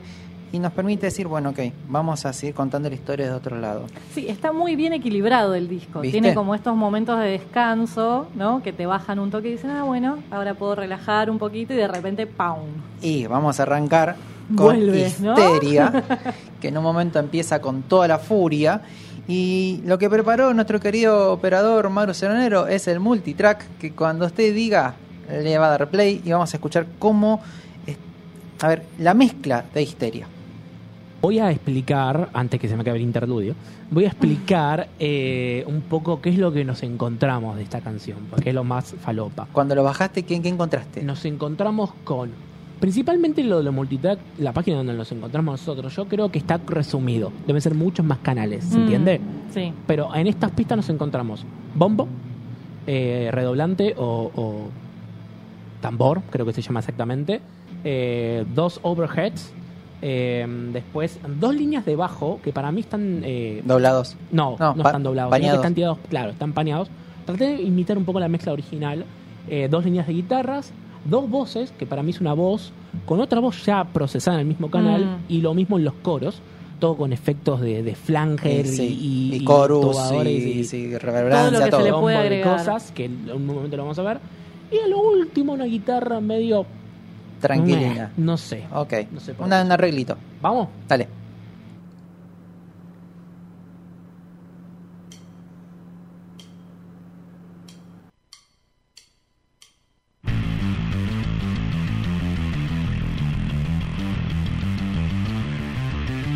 Bueno, acá tenemos un bajo totalmente con flanger.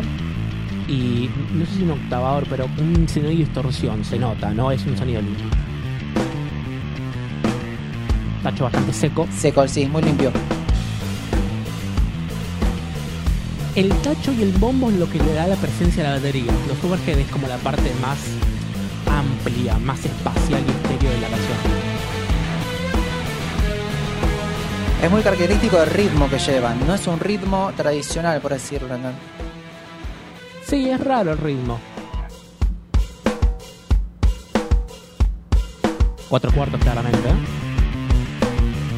El bajo es lo que lleva como la marcha del tema, Sí. ¿no? Bueno, a partir de este tema es la, la marca de ellos. O sea, su marca característica del sonido es ese bajo. Claro, es ese bajo con distorsión.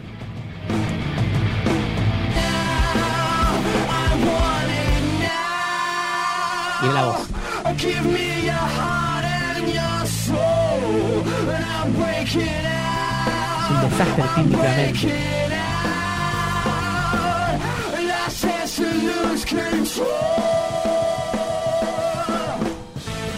Pero sabes que está muy bien porque la voz no suena mal porque va de la mano con toda la distorsión que hay en la, en la- en la canción. Sí. es una canción muy procesada. Está re bien producido, pero está balanceado eso. Nancy, ¿querías decir algo? No, que justamente la voz su- suelta, la escuchás y no tiene sentido, y en la mezcla con todo lo demás es perfecto cómo combina. Justamente queda, queda en su casita. Me gustan mucho estas bandas eh, como transgresoras, en donde la idea está casualmente en eso, hacer cosas que técnicamente están mal vistas, pero volverlas un sello importante y icónico en su banda.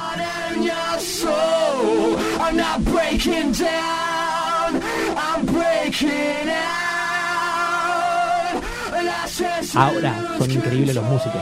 Sí. Son increíbles.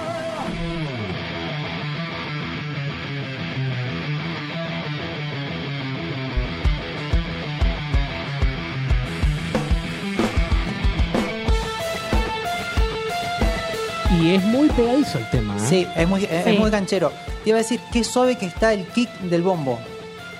Sí, eh, no pude lograr. La batería fue lo más difícil para mí a nivel mezcla porque eh, el kick no logré lo- la fuerza que tenían que, que- que llevar en la mezcla original.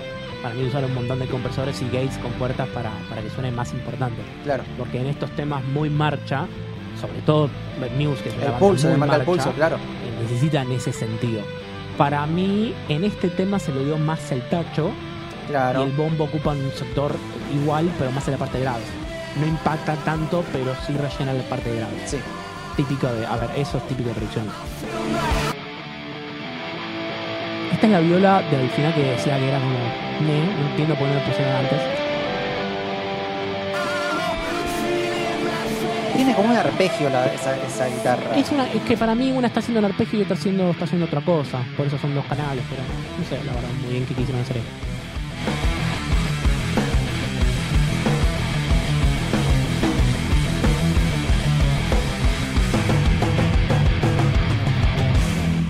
Qué buen cierre. Me encantó. Buenísimo, mano. Un gol. Muchas gracias. Continúa el, el disco y tenemos también un videito ahí que ahora va a preparar Manu para ver un poquito cómo, cómo los recursos que utilizaban para grabar Blackout, que sería el tema número 9, y ya empezamos, como nos gusta decir, a enfilar hacia el cierre del disco, hacia el cierre de la obra.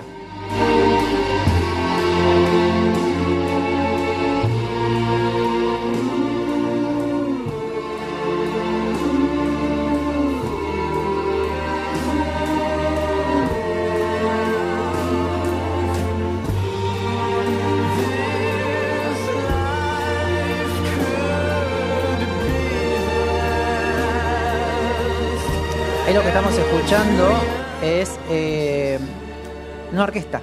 ¿sí? Al que no lo puede ver, lo que suena ahí es la orquesta con la directora, me encantó con la directora, marcando ¿no? todas las partes de las canciones de Blackout, la canción que vamos a escuchar ahora en unos segundos. Y están ellos mismos haciendo la parte de coros. Entonces, no, los coros no lo hicieron por una orquesta, sino que ellos mismos. Y creo que encontrar esa mezcla, esa mistura Claro. entre lo propio y lo que te pueda sumar una orquesta, eh, utilizaron una, una, sinfónica. Además de una sinfónica, se mente mucho laburo de coach vocal y cosas así. Sí. Porque por más de que seas cantante, no es lo mismo cantar de manera de coro a, a una voz lead. No porque se nota, queda completamente Sí, fuera de obvio, registro, obvio, fuera obvio. de tono. Es como el, el famosa diferencia entre el, el- la guitarrista rítmica y el solista. Sí, señor. O sea, grandes bandas funcionan porque la guitarra rítmica funciona muy bien. Ujú. Preguntale a Ron Wood, Eh, ahí lo tenés, que le acomoda todas las cosas. Vamos a escuchar entonces Blackout, el tema número 9 de este gran disco.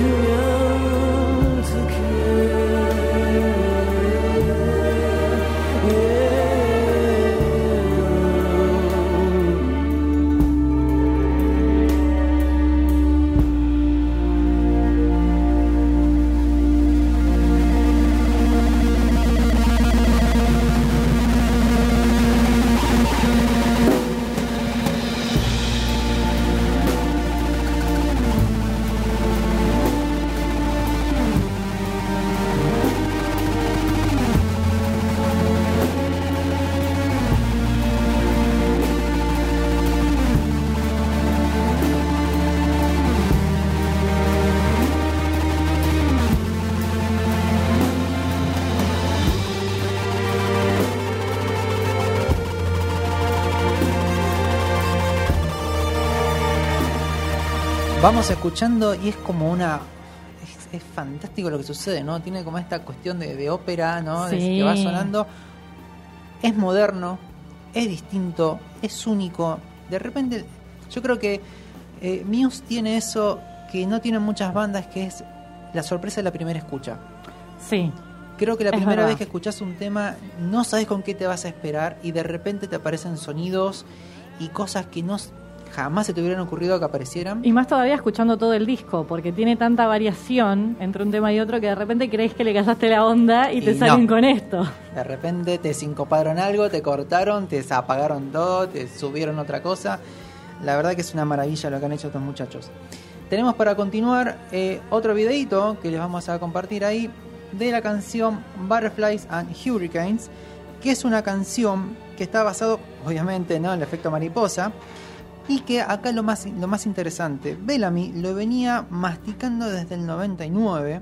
Había empezado a jugar con un. es- vendría a ser como si fuera un redoblante, imagínense, pero como si fuera más de juguete. Ajá. Repitiendo un par de notas, jugando, tocando, tocando, tocando. Y en esa sucesión de sonidos sin parar, descubre un sonido. Y dijo: ¿Qué pasa si esto me lo llevo al piano? Ah, bueno. Mucha búsqueda. Sí, lo que están escuchando ahí es el propio Bellamy tocando el piano. Escuchen lo que hace.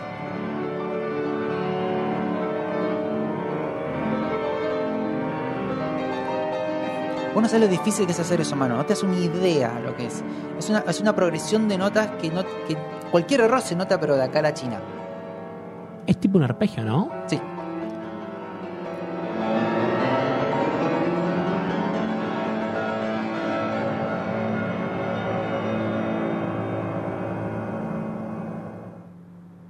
Ahí se fue el video. La verdad Tranqui. una tranqui. Como dice, bueno, tengo ganas de estirar los dedos, me voy a sacar, tengo, tengo un día complicado. bueno. y te hace esos rulos en el piano que lo que estaban escuchando ahí es una progresión, lo que hace se traslada desde la parte más eh, grave hasta la más aguda y remata y vuelve a empezar, entonces genera como si fuera este, como si fuera una lluvia, ¿no? Con viento, genera estos sonidos como súper particulares. Vamos a escuchar ahora Butterflies and Hurricanes, el tema número 10.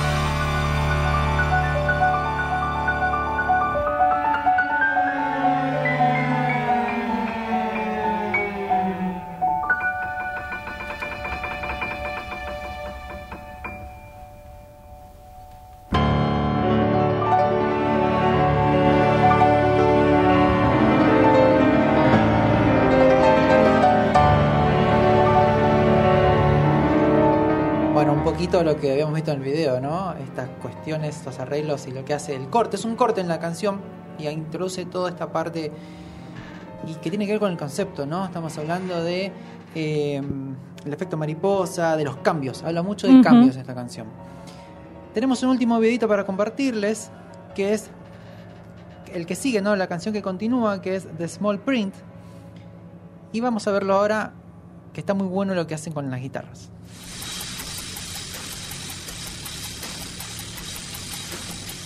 Distorsionadísimo hasta el culo esto, ¿no? Sí, y lo que suena de fondo, está muy bueno escuchar el metrónomo.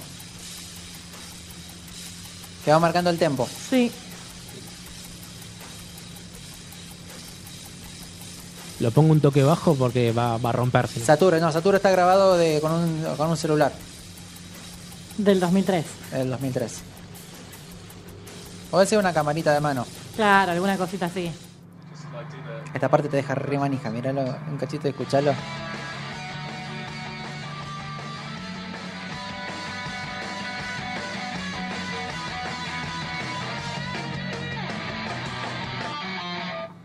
No, no cortes, no cortes, decís. No, tengo hasta ahí.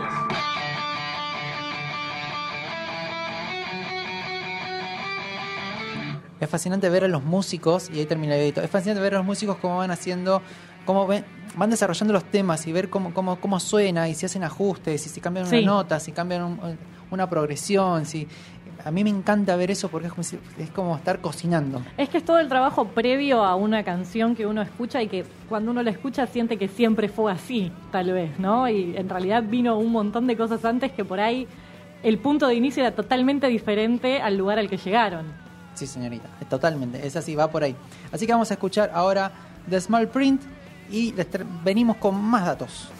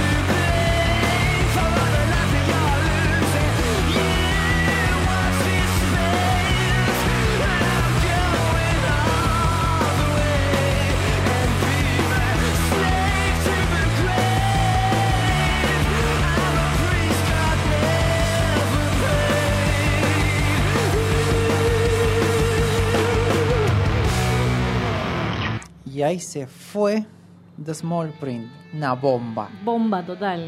Para mí, para mí es eh, mi tema favorito del álbum. ¿Ah, sí? Sí, sí. Bueno. Lo escuché en un momento cuando descubrí dije dos, tres veces dije, sí, está Es acá, es buenísimo. acá. Mucho rock, mucho Yo soy rock. más pochoclera, a mí me gusta histeria.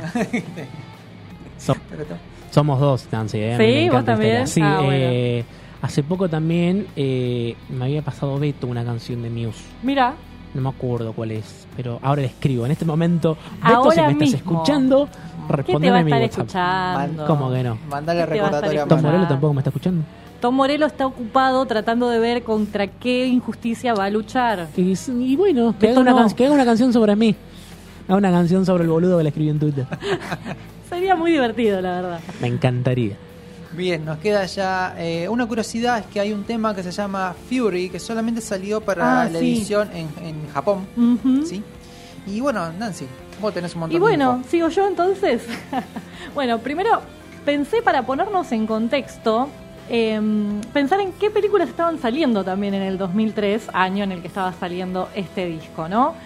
Y entre un par de tanques como El Señor de los Anillos, El Retorno del Rey, y también, sí, tranqui, también Matrix Revoluciones, que justo hoy hablaste de, La de la continuación. saga, claro.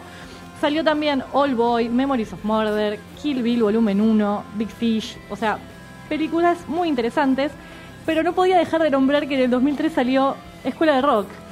Sí. 2013 es el año en el que salió School of Rock, la película de Richard Linklater, que protagoniza Jack Black y de la cual hemos escuchado un montón de veces, un montón de fragmentitos. Nuestros ¿no? separadores son gracias a Escuela de Rock. Exactamente.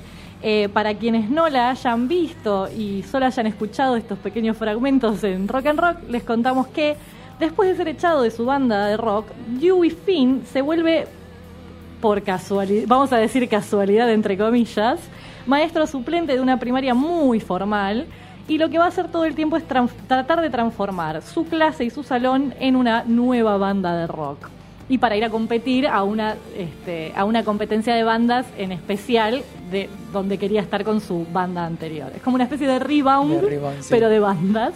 Aparte y con mucha lleva, niñite. porque lleva a lo- a los niños, claro, lleva a los niños y a las niñas a una competencia donde hay bandas más grandes. donde son todos adultos, donde ellos no deberían estar ahí y todas esas cosas que pasan, pero que es muy entretenida, innegable. y Tiene momentos épicos. tiene momentos muy épicos, sí, totalmente. Y bueno, salió justo el mismo año que este disco, así que me pareció interesante traerlo. Eh, y por otro lado, pensando en qué siguió haciendo Mu- Muse, porque la verdad es que yo no, no los he seguido mucho, no les he seguido la carrera, eh, me encontré con cosas muy interesantes. ¿Cómo? Muy interesantes. Como que justamente el año pasado salió una película de un show de ellos. que Se llama Simulation, Simulation Theory Film, porque el disco es Simulation Claro. Theory. La, la dirigió Lance Drake y está filmado en el O2 Arena de Londres en septiembre del 2019, pero lo que hace es mezclar ficción con partes del show. Ay, mira qué interesante. Entonces ya de por sí el show, o sea, viste que ya decíamos que ellos son súper épicos y teatrales y todas esas cosas, bueno, en vivo lo recontra son. Entonces el show también es ya muy conceptual, está lleno de efectos y de cosas loquísimas, pero en la película en sí mezclan partes del show con ficcionalizaciones y dramatizaciones de ciencia ficción Muy bueno. donde un grupo de científicos investiga el origen de una anomalía de, de apariencia paranormal que empieza a aparecer en distintos puntos del mundo y como que nosotros seguimos a los cinco científicos que están haciendo la investigación en Londres, en el arena, en donde ellos están tocando y como que hay una, una cuestión de líneas temporales que se cruzan entre lo que ellos están haciendo y Muse tocando. Súper interesante. Así que es muy loco, todo muy Me loco. gusta ese concepto físico. Es muy interesante. Tiene ¿eh? mucho. lo- presten atención a los nombres de los discos de Muse. Y los conceptos de todo el Sí, disco, sí. sí. Bueno, y en este habla todo el tiempo de que estamos atrapados en distintas simulaciones, como esta idea de que qué es lo real y qué no. ¿no? Entonces juega Te saco desde ahí. de pantalla un minuto. No me hagas eso. Ah. Sí, Matrix 4. Necesaria, innecesaria. Mira, yo no, no me quedé muy contenta la con dos y el- la tres. Claro, yo eh, no, Sí. no sé.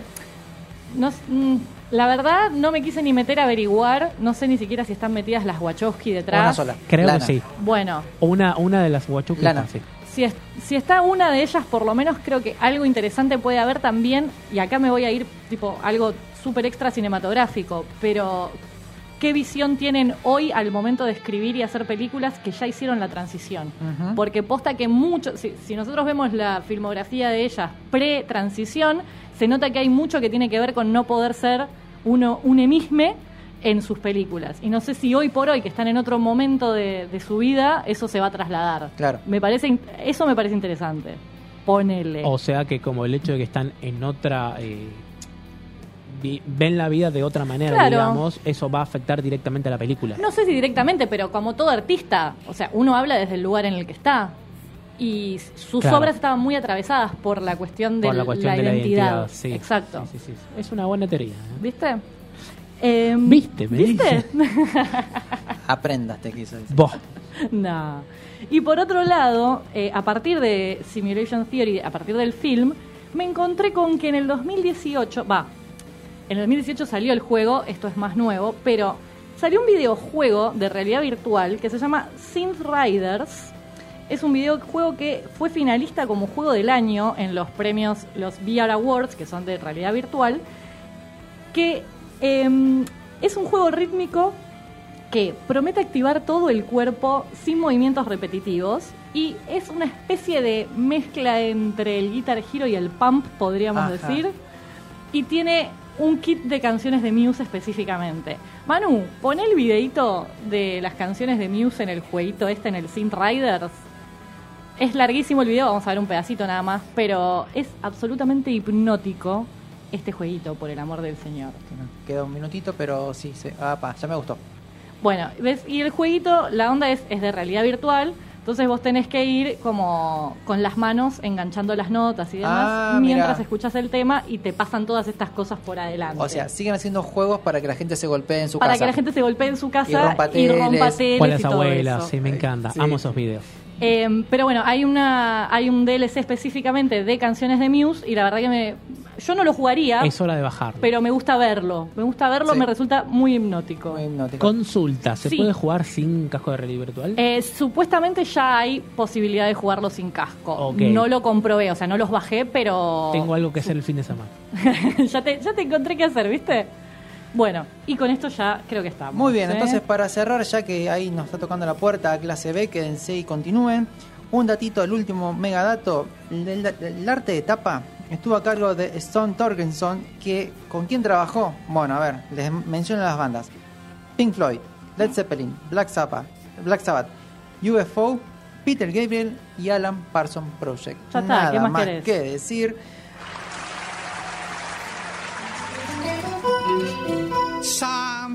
Cerramos el programa del día de hoy, la verdad con un hermoso programa, con un hermoso disco. Gracias Nancy por su participación. Pero por favor. La esperamos el viernes que viene a las 2 de la tarde. Pero cómo no. Gracias Manu por la operación. Gracias a vos. Y a nuestros queridos oyentes, gracias por, espera- por acompañarnos, esperarnos también, al que esté esperando para darle play ahí y vernos. También. O escucharnos, por aguantarnos, por soportarnos y por compartirnos.